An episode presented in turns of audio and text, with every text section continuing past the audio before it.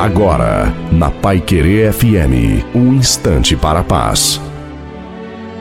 A paz do Senhor, meus irmãos, quem vos fala é o pastor Carlos Eliseu Mardegan Filho. Irmãos, Neemias, o povo estava no cativeiro da Babilônia e já fazia 70 anos. E o Senhor levantou Neemias, que era um copeiro, que era um criado do rei e fala a palavra que os muros já tinham caído, o povo estava na miséria e os portões estavam queimados.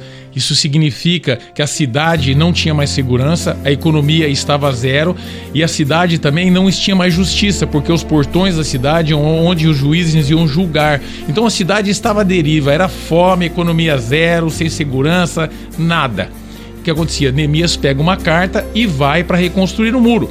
E a palavra então diz que quando Tobias, Tambalate e Gesem vão para falar com Neemias e queriam que não fizesse o muro, Neemias fala assim: Eu não posso descer porque eu estou fazendo uma grande obra. Então, irmãos, não liga para que se você está fazendo a obra do Senhor, se estou chamado dele, você está em direção no sentido do teu chamado. Não deixa aquele irmão que não faz, que não, aquele que só misericórdia, misericórdia, só reclama, não deixa ele vir e contaminar porque os covardes, esses não entrarão no reino de Deus. Então, irmãos, fortalecemos no Senhor, se humilharmos na presença dele, que ele os exaltará. Amém, irmão? Um beijo no coração, Deus abençoe.